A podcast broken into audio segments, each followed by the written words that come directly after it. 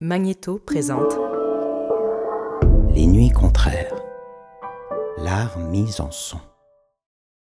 Francophile dans la ville. Une série qui brosse le portrait de personnages qui se racontent à travers trois lieux montréalais signifiants pour eux. Ils ont en commun de ne pas avoir le français comme langue maternelle et de l'avoir adopté au fil du temps. Dans mon apprentissage de la langue française, ce qui a simplifié, ce qui a rendu agréable l'apprentissage, c'était la musique. Je m'appelle Julie Laferrière et aujourd'hui, je vais me balader avec Jim Corcoran. Jim est d'origine irlandaise. Il est né à Sherbrooke où il a grandi en anglais, entouré de ses trois sœurs et de ses deux frères, pour finalement adopter Montréal il y a une trentaine d'années. Bien connu des Québécois, des Canadiens, francophones comme anglophones, il fait partie de notre paysage musical depuis les années 1970. Auteur, compositeur, interprète, il joue avec les mots et avec la langue française de très belle manière. Pour commencer, je le retrouve au Parc La Fontaine, où il vient se promener tous les jours. On nous dit que la, marche, c'est essentiel pour le bonheur et la santé. C'est ici que je marche. Parce que je suis en ville, mais je ne suis pas en ville. En plein cœur de, de- de Montréal, il y a un poumon propre qui s'appelle le Parc La Fontaine. Et euh, peu importe le temps qu'il fait, j'y suis. Euh, J'adore chaque saison ici. Le printemps, c'est magnifique. Les arbres sont à manger. Et, euh, et l'hiver, voir les enfants glisser. L'été, voir les enfants courir après les, les écureuils, tout, c'est beau. Et les familles, les gens qui viennent faire un pique-nique. Il y a souvent des, familles euh, portugais ou italiens là, qui mettent la nappe et, je veux juste m'asseoir avec eux. Mais c'est vraiment, il y a des, cérémonies et il y a des gens qui passent pour euh, faire des exercices pour se, se remettre en forme. Je suis venu à un moment donné, c'était les, les premières neiges. Euh, L'étang n'était pas encore gelé. C'était blanc partout. Il y avait des lumières qui reflétaient dans l'eau. Il aurait fallu que j'ai une caméra, mais je ne suis pas, pas quelqu'un qui photographie, je suis quelqu'un qui garde la mémoire. Et c'était très, très, très joli. Je suis surtout ici le jour, le matin, au lever du jour, et à la fin, fin de journée, quand le soleil se couche. C'est toujours, euh, toujours magique. Ici, dans le parc, euh, je ne viens pas euh, régler des problèmes. Euh, quand je suis ici avec ma blonde, les discussions sont simples, volontairement, et le lieu l'impose. Et euh, immanquablement, quand je rentre chez moi, il y a quelque chose que j'ai réglé. Une détente. Je me suis éloigné de ce qui m'écrasait ou de ce qui, ce qui me, mêlait ou ce qui pesait sur mes épaules. Et donc, euh, je viens sachant qu'au retour à la maison, il y a quelque chose de simplifié. Peut-être tout petit, mais simplifié dans ma vie.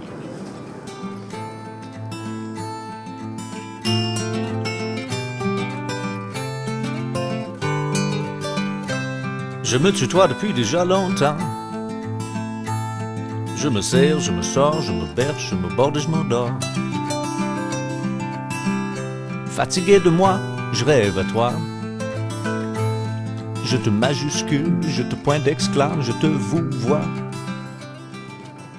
Quand j'ai commencé ma carrière solo en début 80, euh, c'était évident qu'il fallait que, que je m'établisse à Montréal euh, pour la carrière et aussi pour pouvoir avoir accès aux collègues euh, en musique et les professionnels du milieu et de l'industrie. Euh, mon affection demeure intacte pour Sherbrooke. C'est là où j'ai tout appris. Euh, et- mais ici, c'est ici que ma carrière euh, a pris forme et, et- et a pris une expansion. Et il fallait que je vienne à Montréal pour ça. Quand tu marches, dans ta tête, ton monologue intérieur, est-ce qu'il est en français ou en anglais? Ça, ça varie. Des fois, c'est non-verbal. Mais je dois admettre que spontanément, surtout quand il s'agit de choses graves, je me parle dans ma langue maternelle qui est l'anglais. Quand ça va bien, euh, je, vais d'une langue à l'autre.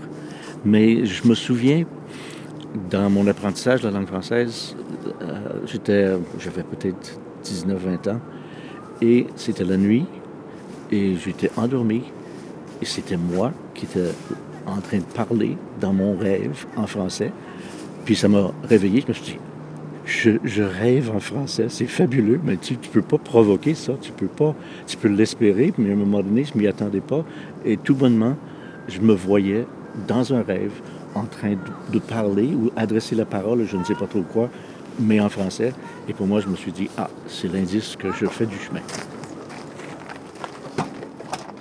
On entre maintenant dans le bistrot de l'Espace La Fontaine pour continuer la conversation. Je suis né à Sherbrooke. Petit garçon, Nolly Vinonce. Merci, maman. À l'Hôtel Dieu de Sherbrooke. Euh, Sherbrooke, ça a été euh, mes débuts à bien des niveaux. Euh, l'école primaire, secondaire. J'ai quitté Sherbrooke quand même assez jeune, à l'âge de 13 ans. Euh, c'était pas une fuite délinquante, c'était très organisé, mais mes parents n'étaient pas au courant. Ça se faisait dans les années 60, ce genre de, de, fugue. Mais je me suis inscrit dans une école euh, aux États-Unis, près de Boston. J'ai terminé l'école secondaire. Ensuite, à New Jersey, au New Jersey, près de New York, j'ai commencé des études universitaires en philosophie et en théologie. Euh, je suis revenu au Québec en, en 70. Octobre 70, j'arrive en pleine crise euh, d'octobre. Je m'étais inscrit à l'université euh, Bishop. Et, là, j'avais des profs de français, parce que je faisais deux bacs, un bac en philo et un bac en français. Les profs étaient exceptionnels parce que mon français était rudimentaire et je voulais, euh, de façon très accélérée, apprendre. Et ces professeurs-là étaient très heureux de, de, voir mon, de constater l'ampleur de, de, ma décision. Et ils m'ont vraiment secondé, vraiment aidé. Et la raison première, l'urgence en moi de me franciser venait de cette, d'une déception qui, qui s'était installée en moi euh, face à l'Amérique, face aux, aux États-Unis, les années 60, pour plein de gens, c'est peace and love, c'est simple, c'est ah, c'est Woodstock, etc. Moi, non. Euh, mon observation de la société américaine m'a fait mal. A beaucoup d'inégalités. Il y avait la guerre au Vietnam, le rapport avec les Noirs, le rapport avec les femmes. Euh, j'étais très déçu et je voulais m'en aller le plus loin possible de l'Amérique qui m'avait déçu. Et j'ai réalisé qu'au Québec, j'étais très loin suis, je suis né ici, mais quand je suis revenu, le Québec avait changé et j'avais changé. Et je me suis dit, je peux m'éloigner de cette Amérique en m'approchant du Québec. Et c'était le Québec francophone. Euh, c'était pas parce que je reniais quoi que ce soit, je renaissais. En, en, en me francisant, je, je, m'habillais autrement. Je, et et c'est profond. Euh, s'approcher d'une culture, puis s'approcher d'apprendre une langue, c'est signifiant. Et, et je, je, voyais, je me voyais changer, je me voyais évoluer, je me voyais m'embellir dans mon propre estime. C'est très subjectif, mais j'avais besoin de ça. Astrojet, Whisper, Jet, Clipper, Jet Turbo. À propos, je suis pas rendu chez Sophie qui a pris l'avion Saint-Esprit de Duplessis sans m'avertir. Alors je suis. Et farouchement, je me, je me, suis attaché à tout ce qui était francophone, et, mais et la culture québécoise, dans les, dans les, années 70, la culture populaire québécoise était exceptionnelle. Puis moi, bon, la musique, c'est mon domaine. J'ai toujours aimé la musique. J'ai toujours acheté, consommé la musique et les spectacles. Et puis quand j'ai vu que les chanteurs et chanteuses populaires, c'était, oui, Charles Bois, Ferland, Diane Dufresne, euh, Monique Lérac, Pauline Julien, Claude Léveillé, Vigneault, Leclerc, Gauthier, ça, c'est la, chanson populaire éminemment poétique, euh, souvent engagée. Je me suis dit, mais il y a une culture euh, que, que je veux pas négliger, que je veux pas ignorer. J'aimerais m'intégrer, j'aimerais un jour être utile au sein de cette culture-là, contribuer à ma façon, même modestement, à, la langue et, à, la culture québécoise. Donc, c'est mon parcours personnel vers le, coup de foudre euh, assez profond envers le fait français, la culture française. Et c'est le hasard qu'il y a des francophones en Amérique du Nord euh, qui fait que j'ai opté pour euh, cette renaissance. Cet attachement et même cet engagement farouche dont parle Jim, il l'a bien sûr appliqué à sa création, à ses paroles, à sa poésie. Et ce que certains ignorent, c'est qu'en plus de sa carrière d'artiste, Jim anime depuis plus de trois décennies une émission de radio sur les ondes de CBC. Il y présente aux Canadiens anglophones la culture francophone du pays. L'émission à propos m'a été proposée, comme tellement de choses dans ma vie. Euh, j'ai pas eu à choisir, j'ai ju juste eu à être attentif parce que les propositions m'arrivaient. Euh, la, proposition d'enregistrer, c'est pas quelque chose que je voulais nécessairement moi-même. Je faisais de la musique, je faisais de la chanson pour, pour payer mes études. Euh, mais j'avais pas cette ambition-là, mais on m'a proposé un jour de faire un disque. J'ai fait euh, de reculons parce que ça, je trouvais ça plus ou moins sérieux. Euh, et, voilà 30 ans, on m'a proposé d'interviewer Johnny Mitchell pour Musique Plus et pour Show FM. J'ai accepté parce que j'avais jamais, je voulais rencontrer Johnny Mitchell, mais j'avais jamais fait de radio, j'avais jamais interviewé qui que ce soit.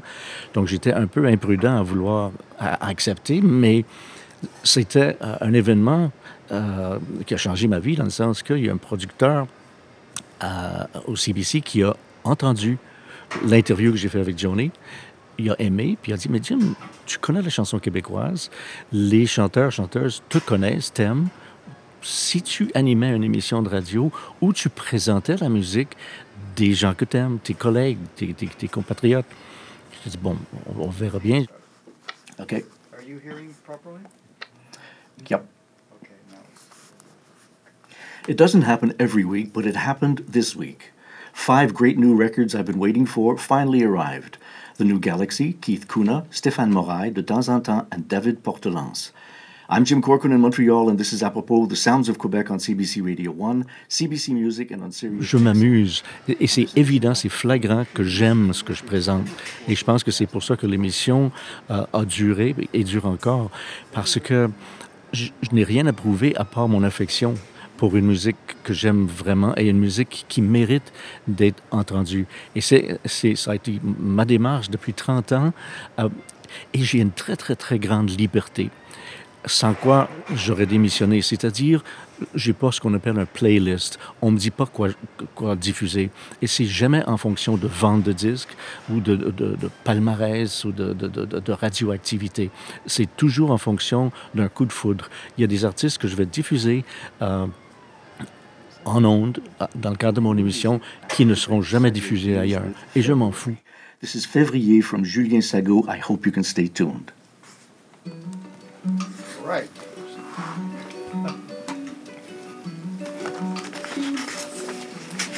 Okay, good. So we're going to go uh, to another Sago on the same record? Right? No. No, it's on the other one. Okay, that's good. Mm-hmm.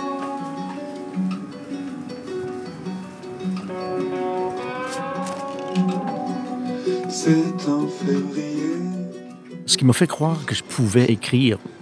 Euh, euh, moi, je trouvais que la chanson francophone était formelle. Quand j'entendais Léo Ferré, euh, Ferrat, euh, Brel, euh, je me suis dit, oh, c'est la musique de mon oncle. Parce que je ne comprenais pas.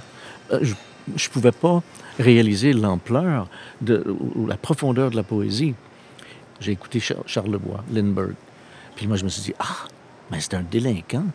Les, les, les, règles, la formalité de la chanson française passe par la fenêtre. Je me suis dit, ah, bon, on, peut ne pas être euh, prisonnier de, la forme. Et puis après, j'ai découvert Dick guitariste extraordinaire, parolier exceptionnel, chanteur. La forme était, c'était un picking folk que je connaissais déjà et j'avais jamais connu ça. Puis je me suis dit, ah bon, j'ai pas à quitter la forme de musique que j'affectionne pour, le faire en français. Dick Hannigan, c'était une musique éminemment brit, américain, folk, dans toute cette splendeur, cette tradition-là, mais tellement brillant en français. Et puis un accent, je me suis dit, mais il, vient d'où? Effectivement, il vient de nulle part, il vient de lui-même.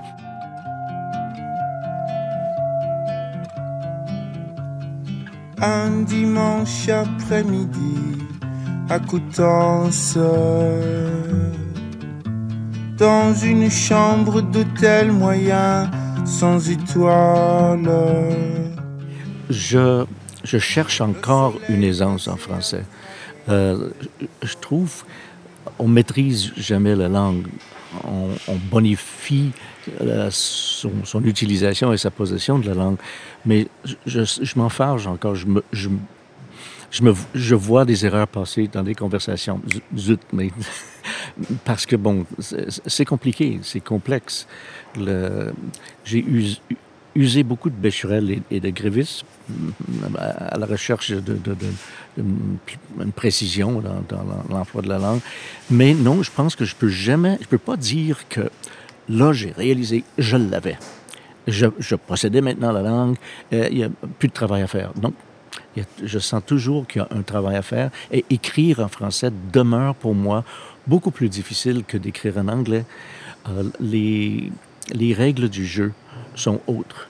La langue anglaise est très permissive euh, en poésie, en chanson, tandis que on peut s'amuser en, français, mais on peut facilement euh, sombrer dans le quétaine et se le faire dire si à un moment donné on triche un peu ou si on sombre dans la facilité et la paresse. Puis moi, ça m'intéresse pas. Je suis trop orgueilleux pour ça. Je dirais aux enseignants de la langue française de faire chanter leurs élèves, de leur familiariser avec, avec la musique, toutes sortes de musique, pas, pas, la grande chanson, pas, euh, une jeune, les, les, les, auteurs rap et hip-hop actuels euh, contribuent à l'évolution de la langue française moderne plus que n'importe qui d'autre en chanson. J'en ai la certitude. Et euh, c'est une, façon, c'est une initiation à la langue qui, est sympathique et actuelle. Bam sous mon pied qui trem tram en way. Digdin dan digdin dan dan comme Zinedine Zidane quand je rim jam sur la bim qui brame c'est comme un bobom. Sur mon homonyme qui me calme la bim bam sous mon pied qui trem tram en way. Digdin dan digdin dan dan comme Zinedine Zidane quand je rim jam sur la bim qui brame c'est comme un bobom. Sur mon homonyme qui me calme Jim m'amène maintenant sur le boulevard Saint-Laurent. Et c'est là que je peux constater que c'est un grand marcheur, parce qu'il avance vite. Notre destination est la salle de spectacle Casa del Popolo. Mais comme on dit, la route compte autant que la destination, et Jim adore cette rue. C'est quand même une rue qui dit beaucoup sur Montréal. Euh, Montréal, la ville cosmopolite, et, euh, c'est quand même une ville d'accueil. Il, y a des traditions qui se rencontrent, il y a des langues, des races, euh, des enthousiasmes, des musiques. C'est vraiment fabuleux.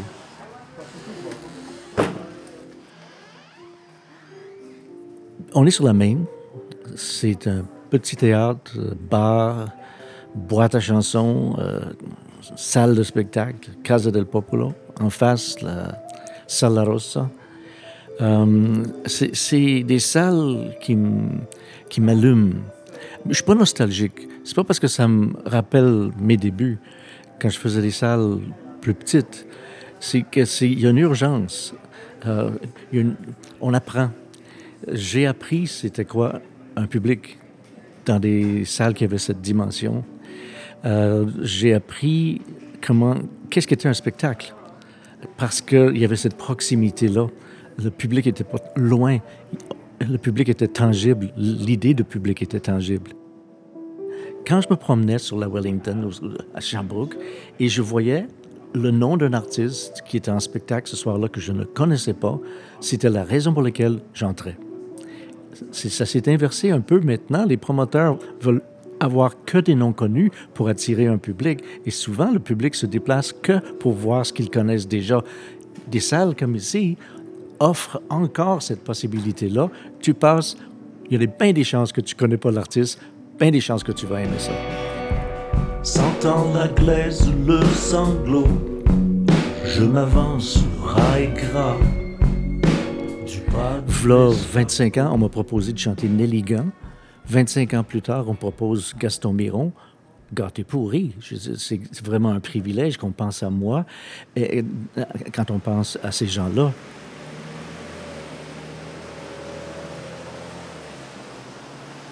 Comme dernier endroit, Jim choisit l'Oblique, un disquaire qu'il aime et fréquente depuis plusieurs années. Un lieu un peu suspendu dans le temps où il aime faire des trouvailles, des découvertes, sous les conseils de Luc Bérard, le propriétaire aux oreilles avisées et aiguisées. Je, le plug avec ben du monde. Oh, ouais. Donc Luc, vous connaissez bien Jim. C'est un bon... euh, Ben, c'est un client de l'oblique depuis euh, presque 20 ans, je dirais. Je suis peut-être pas le meilleur client. Je n'achète pas grand-chose. Je n'achète pas tout le temps, mais je viens jaser. Ben, quand Jim, il- souvent, il va venir chercher un peu d'inspiration dans la musique euh, francophone. Nous, ici, notre spécialité, c'est la musique euh, indépendante, et en particulier la musique indépendante euh, montréalaise, québécoise. C'est qu'on a une bonne section donc, de musique de, de ce genre-là. Et aussi, on vend aussi beaucoup de musique indépendante d'ailleurs, du Canada anglais ou des États-Unis, un peu d'Europe. C'est que pour son émission, ben, des fois, c'est quand il y a, besoin d'un un peu d'inspiration, de faire des découvertes. Euh, quand j'ai commencé à acheter des disques à Sherbrooke, il y avait un magasin qui s'appelait Music City. C'était à peu près grand comme ça. Puis quand j'y allais, le- les nouveaux arrivages arrivaient plus lentement parce qu'on n'avait pas l'Internet pour savoir qui avait fait quoi. Mais il y avait le marchand de, de disques, comme Luc, il savait que j'étais curieux. Puis quand je rentrais, tout de suite, il me dit Ah, j'ai reçu telle, telle chose, peut-être tu vas aimer ça. Et puis, il y a effectivement ici des talents qu'on ne trouve pas dans les grandes surfaces. Pas parce que c'est pas des grands talents, mais c'est juste qu'ils sont ignorés par les grandes surfaces qui mettent toujours en, en tête de peloton, en tête de, de- euh, les mêmes disques. C'est normal, c'est le commerce. Mais ici, au-delà de le commerce, c'est un passionné de musique. Et puis moi, je, je, je- je- je- je- je suis satisfait, je, je suis comblé à venir ici. J'ai l'impression qu'on a- on est des, des atomes crochus. là. Fait que ça vaut le détour. Puis j'imagine que vous vous faites découvrir des choses mutuellement aussi. Oui, absolument. Ben oui. Oui. Sûr. euh, Jim, quand on se met à parler de musique ensemble, ben, Le temps s'arrête. ouais, ouais. C'est un picking familier, mais c'est beau. c'est- On en retrouve sur tes disques. Content de te retrouver. On s'est pas vu. Est-ce que tu peux me dire euh, un ou quelques mots que tu adores? Ah, wow! Tu sais, franchise, c'est un, c'est un beau mot.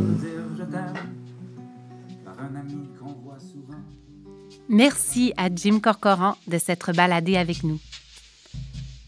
Merci à Chantal Paradis de l'Espace La Fontaine, à Luc Bérard de l'Oblique et à l'équipe de la Casa del Popolo pour leur accueil. Prise de son, montage et musique originale, Magnéto. Entrevue et réalisation, Julie Laferrière.